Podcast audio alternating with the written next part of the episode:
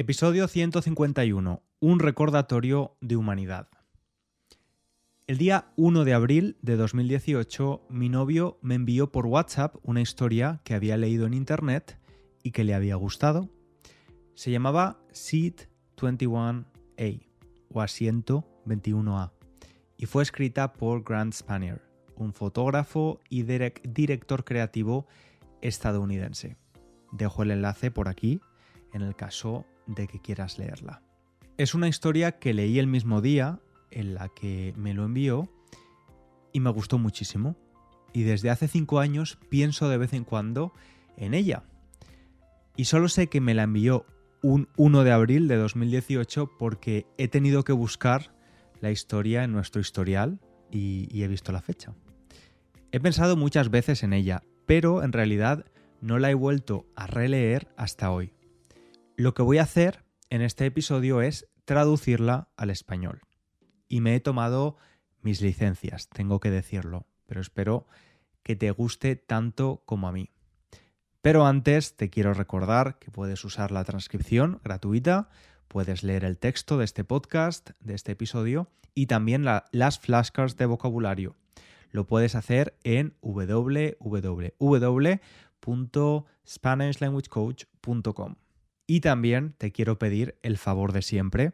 Si te gusta el podcast, si lo encuentras útil, por favor, valóralo con unas estrellas en Spotify o dejando un comentario en iTunes o en tu plataforma de podcast favorita. También puedes recomendarlo a otros estudiantes de español.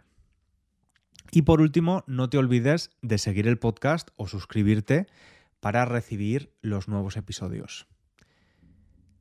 ¿Todo el mundo preparado para escuchar la historia? Allá vamos. Era tarde por la noche en Dallas, Texas. Caminaba por el pasillo de embarque hacia el avión. Y sinceramente tenía muchísimas ganas de llegar a mi asiento.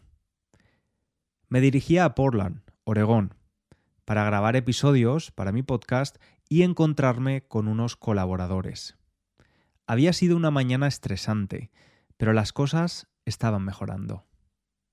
Tenía la emoción que te da un vuelo corto y relajado en las próximas dos horas. Y además, había tenido suerte en este vuelo. Tenía un codiciado asiento junto a la ventana. Lo elegí específicamente cuando compré mi billete de avión. Bajé por la rampa del pasillo de embarque y subí al avión.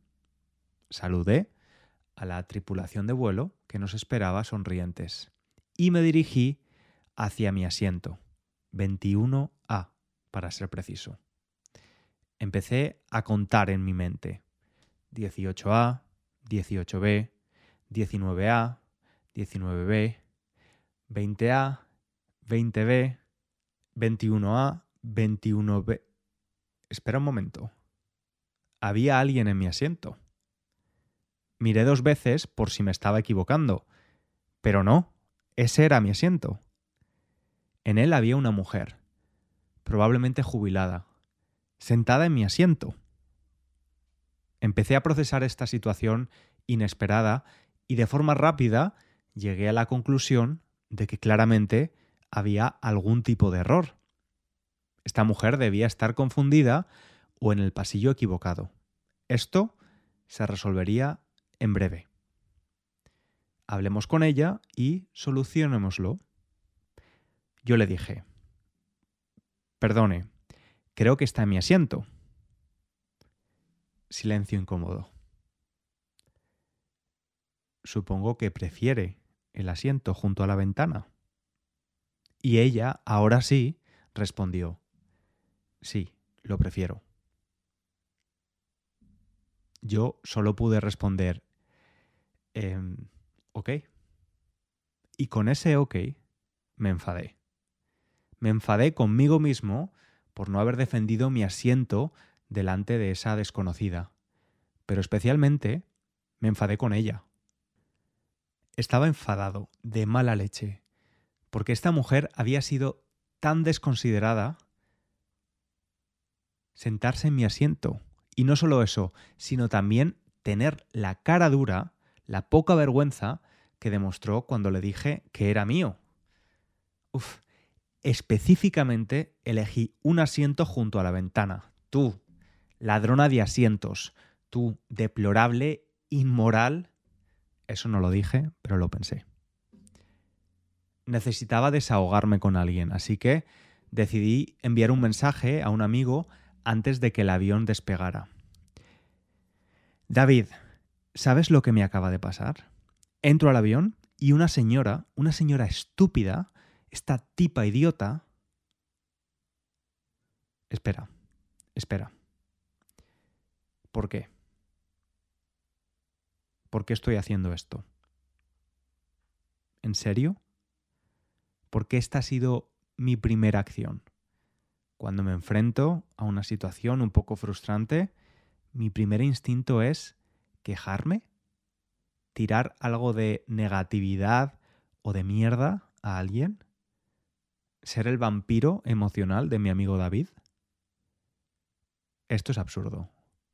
Una gilipollez. En ese momento me di cuenta de que ese tipo de respuesta reactiva es más fácil que tomarse un momento para reflexionar y considerar las motivaciones y las circunstancias y la situación. Las emociones son difíciles. Es mucho más fácil intentar controlar nuestro mundo y nuestra experiencia. Y tomamos juicios apresurados. Nos ponemos nerviosos y nos quejamos porque nos da poder. Pero es que soy yo el que ha sido perjudicado. Tengo derecho a estar molesto. Cuando el mundo nos impone su voluntad, nuestra primera reacción es tratar de imponer nuestra voluntad al mundo. Y esa fue exactamente mi reacción inicial cuando la mujer tomó mi asiento. Y entonces algo pasó. Terminé de escribir mi mensaje de indignación en letras mayúsculas en mi iPhone y volví a leer el mensaje antes de hacer clic en enviar a David. Y entonces pasó ese algo. Me sentí triste. Leer ese amargo mensaje de texto escrito por mí me hizo sentir realmente triste, porque el mensaje era malo y triste y amargo. Básicamente esto era veneno a través de un mensaje de texto que ni siquiera me iba a hacer sentir mejor.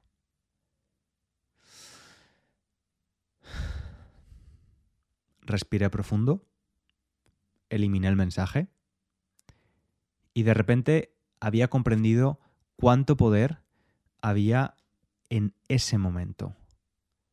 La verdadera influencia en el mundo no está en intentar que las cosas sean como tú quieres, sino en ser dueño de tu reacción cuando no lo son. Es increíblemente difícil ver más allá de nuestras reacciones automáticas, pero al darnos cuenta de cuánto daño nos hacen, podemos dejar espacio para la contemplación, lo que en realidad nos lleva a poder ver nuestras vidas de forma más real. Nos da también la capacidad de tener más control. No perder el control nos da control. ¿Qué conseguiría mandándole un mensaje de texto a mi amigo cargado de insatisfacción y resentimiento? ¿A quién beneficiaría? No podemos controlar los eventos a nuestro alrededor. Podemos planificar, podemos trabajar duro, podemos hacer todo tipo de cosas para prepararnos, pero en última instancia las cosas no siempre salen como esperábamos. Sin embargo, si podemos permanecer tranquilos, pacientes, podemos controlar cómo reaccionamos cuando las cosas no salen como queremos. No es fácil, pero tenemos una elección. Podemos decirnos a nosotros mismos que el mundo nos debe algo. Podemos quejarnos sobre lo injustas que son las cosas. Podemos elegir la ira, el camino del enfado. Podemos dejar que la adrenalina y el cerebro reptiliano no nos dejen ver nada y oscurezcan nuestro estado de ánimo. O podemos elegir la otra cosa. En lugar de refugiarnos en nuestros teléfonos y distracciones, podemos centrarnos en las cosas que más o menos sí podemos controlar. Podemos reírnos de la incomodidad, de la molestia y darnos cuenta de que la forma de superar esos sentimientos proviene de nosotros mismos. Es liberador y poderoso. Esa mujer tomó mi asiento. Sí. Fue frustrante. Sí. Pero solo continuará siendo frustrante si lo permito. Francamente, era un vuelo corto a Portland, de dos horas, e iba a trabajar en un informe durante todo el vuelo de todos modos. Y mientras empecé a razonar de este modo, mi cuerpo se relajó. Mi respiración se volvió más lenta. Dejé escapar una sonrisa, riéndome de mí mismo por la idiotez de mi enfado. Elegí la serenidad. Y fue emocionante. Me puse los auriculares en las orejas y puse un poco de música. Saqué mi ordenador portátil de mi mochila y comencé a escribir. Dejé a la mujer y al maldito asiento fuera de mi mente y rápidamente sentí como el estado de flow familiar se apoderaba de mí. Ah, finalmente. Me senté totalmente concentrado en mi trabajo durante casi dos horas, hasta que sentí un pequeño toque en el hombro. La mujer me estaba hablando. Sí, la misma mujer. Ella dijo, Oye, ¿quieres algo de los azafatos? Ella se había pedido una taza de café y una mini botella de Baileys y en ese momento el azafato lo estaba sirviendo en su bandeja en el asiento junto a la ventana. Volvió a preguntarme, ¿quieres algo? Le respondí, ¿sabes qué? Me gusta tu idea del café con Baileys. Creo que tomaré eso también. Ella se ofreció a invitarme.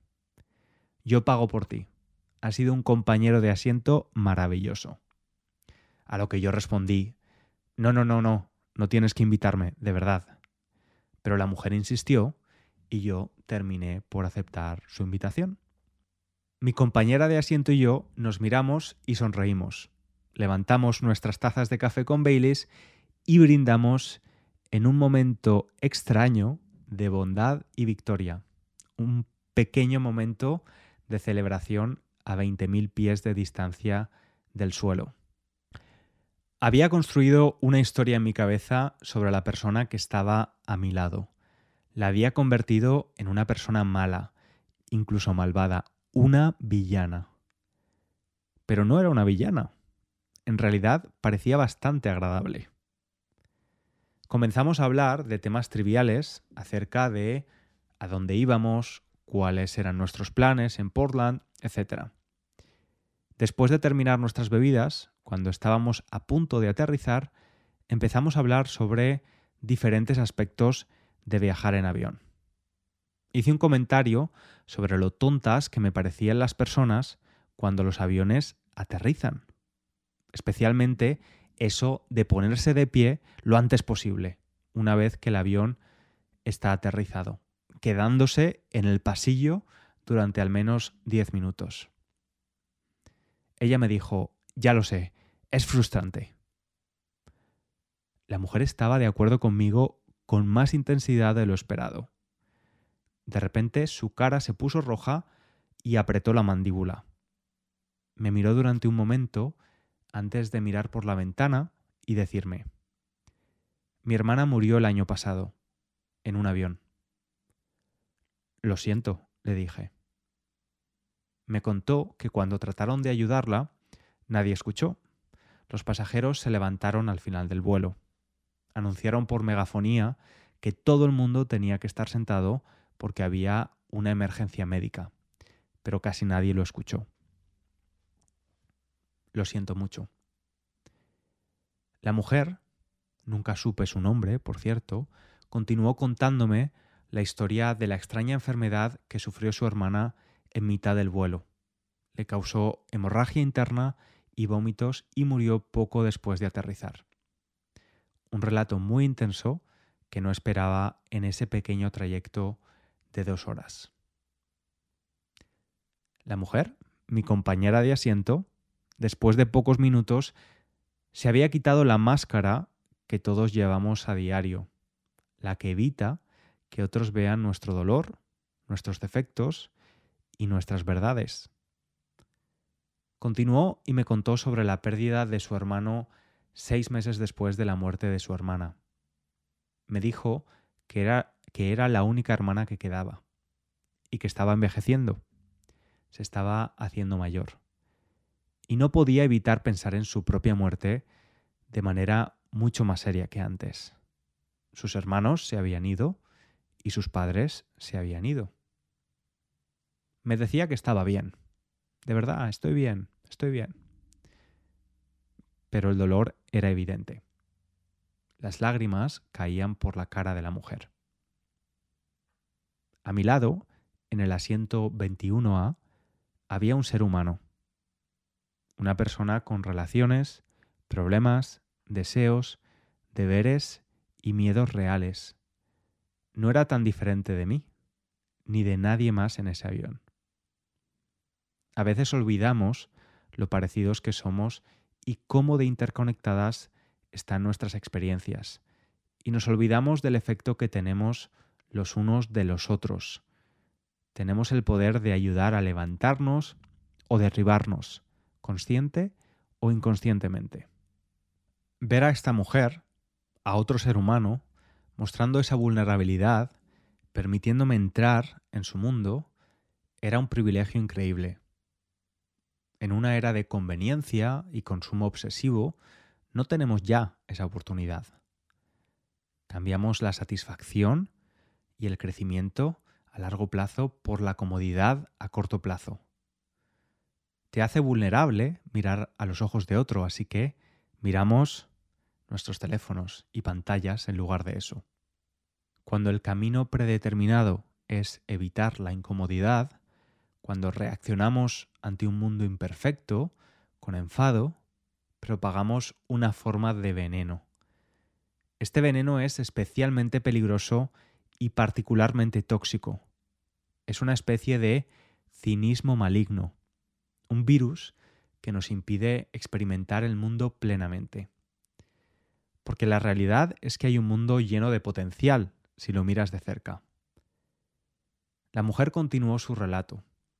Me habló de su familia, me preguntó por la mía, me habló de su trabajo y yo le hablé del mío. Finalmente aterrizamos, recogimos nuestras cosas y salimos del avión juntos. Nos detuvimos por un momento cerca de la puerta de embarque. Ella se secó las lágrimas y yo intenté recuperar mi compostura. Ambos nos acercamos y nos abrazamos. Ha sido un placer conocerte, me dijo. Gracias por el café y por compartir, le respondí. Buena suerte. Cuídate. Adiós. Cuando decidí no ceder a mi temperamento, a mi ira irracional, ocurrió algo. En lugar de limitarme a mí mismo, creé una especie de espacio positivo, tanto para mí como para quienes me rodeaban. Cambié mi propia trayectoria, pero también la de la mujer en el asiento junto a la ventana. Aunque fue una interacción pequeña, no se puede negar que ambos nos fuimos conectados, y en las últimas semanas he llevado esa alegría y ese recuerdo conmigo. Ese día me fui sintiendo puro y real. Mientras recogía mi equipaje de la cinta, me di cuenta de lo increíble que había sido ese vuelo. Una experiencia para atesorar. Una experiencia que quizás no habría ocurrido si hubiera cedido a mi enfado inicial. Cuando algo sale mal, especialmente algo que parece injusto, queremos que nos reconozcan. No queremos sentirnos solos, queremos que nos digan que tenemos razón y que merecemos y bla bla bla. Por eso empecé inmediatamente a enviar mensajes de texto a mi amigo David, buscando esa gratificación tóxica. Después de despedirme de la mujer, me asustó el hecho de poder haber arruinado una ocasión tan maravillosa.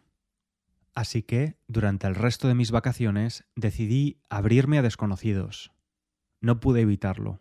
No pude evitar ver a las personas como seres humanos, en lugar de extraños. Todavía no puedo resistirlo. Más tarde, en el tren con destino a Portland, conocí a un grupo de personas. Había un retraso de más de 12 horas debido a incendios forestales, así que estuvimos obligados a compartir la espera. Creé vínculos con personas con las que tal vez nunca habría hablado e incluso habría evitado si no hubiera sido por el recordatorio de humanidad del asiento 21A. Gracias por el recordatorio de humanidad. Gracias por ocupar mi asiento. Nunca conocí tu nombre, pero creo que podrías haber cambiado mi vida. Esta historia sirve como recordatorio de lo que no habría sido si hubiera reaccionado de manera diferente, de manera negativa. De hecho, si hubiera dejado que el veneno se filtrara en el asiento junto a la ventana, nuestra experiencia podría haber sido completamente opuesta. Una interacción que nos dejara a ambos en peores condiciones, que alterara nuestro camino de manera perjudicial. Y si hubiéramos dejado ese aeropuerto sintiéndonos mal, podríamos haber propagado esa tristeza, podría haber tenido un impacto negativo en muchas otras personas en nuestro camino. El pesimismo es contagioso, es triste y peligroso. Me pregunto qué podría suceder si los humanos hiciéramos un esfuerzo más, consciente para entendernos mutuamente. Si en lugar de asumir lo peor de las personas, nos tomáramos la oportunidad de conocerlas. ¿Qué pasaría si dejáramos a un lado nuestro juicio, nuestra ira y nuestras conclusiones inmediatas? ¿Y si dejáramos de permitir que las pequeñas cosas nos afectaran de manera tan negativa? ¿Y si elegimos la serenidad? Hasta aquí la historia de Grant Spanier, estudiante. Yo me quedo con esta frase. A veces olvidamos lo parecidos que somos y cómo de interconectadas están nuestras experiencias. Y nos olvidamos del efecto que tenemos los unos de los otros. Tenemos el poder de ayudar a levantarnos o de derribarnos, consciente o inconscientemente. Poderoso. Uno de los mejores regalos y aprendizajes de ser un profesor de español es que me he dado cuenta de esto precisamente, que la experiencia de ser humano es tremendamente similar. No importa la edad, la nacionalidad, la religión u, otros factores. A pesar de que hay tradiciones y culturas muy diferentes, cuando he tenido clases privadas y hemos tratado alguna lección donde los estudiantes se sentían un poco más seguros y han mostrado su vulnerabilidad, ahí, ahí es cuando me daba cuenta de que la experiencia humana es mucho más similar de lo que pensamos. Yo me despido aquí, estudiante. Espero que hayas disfrutado del episodio.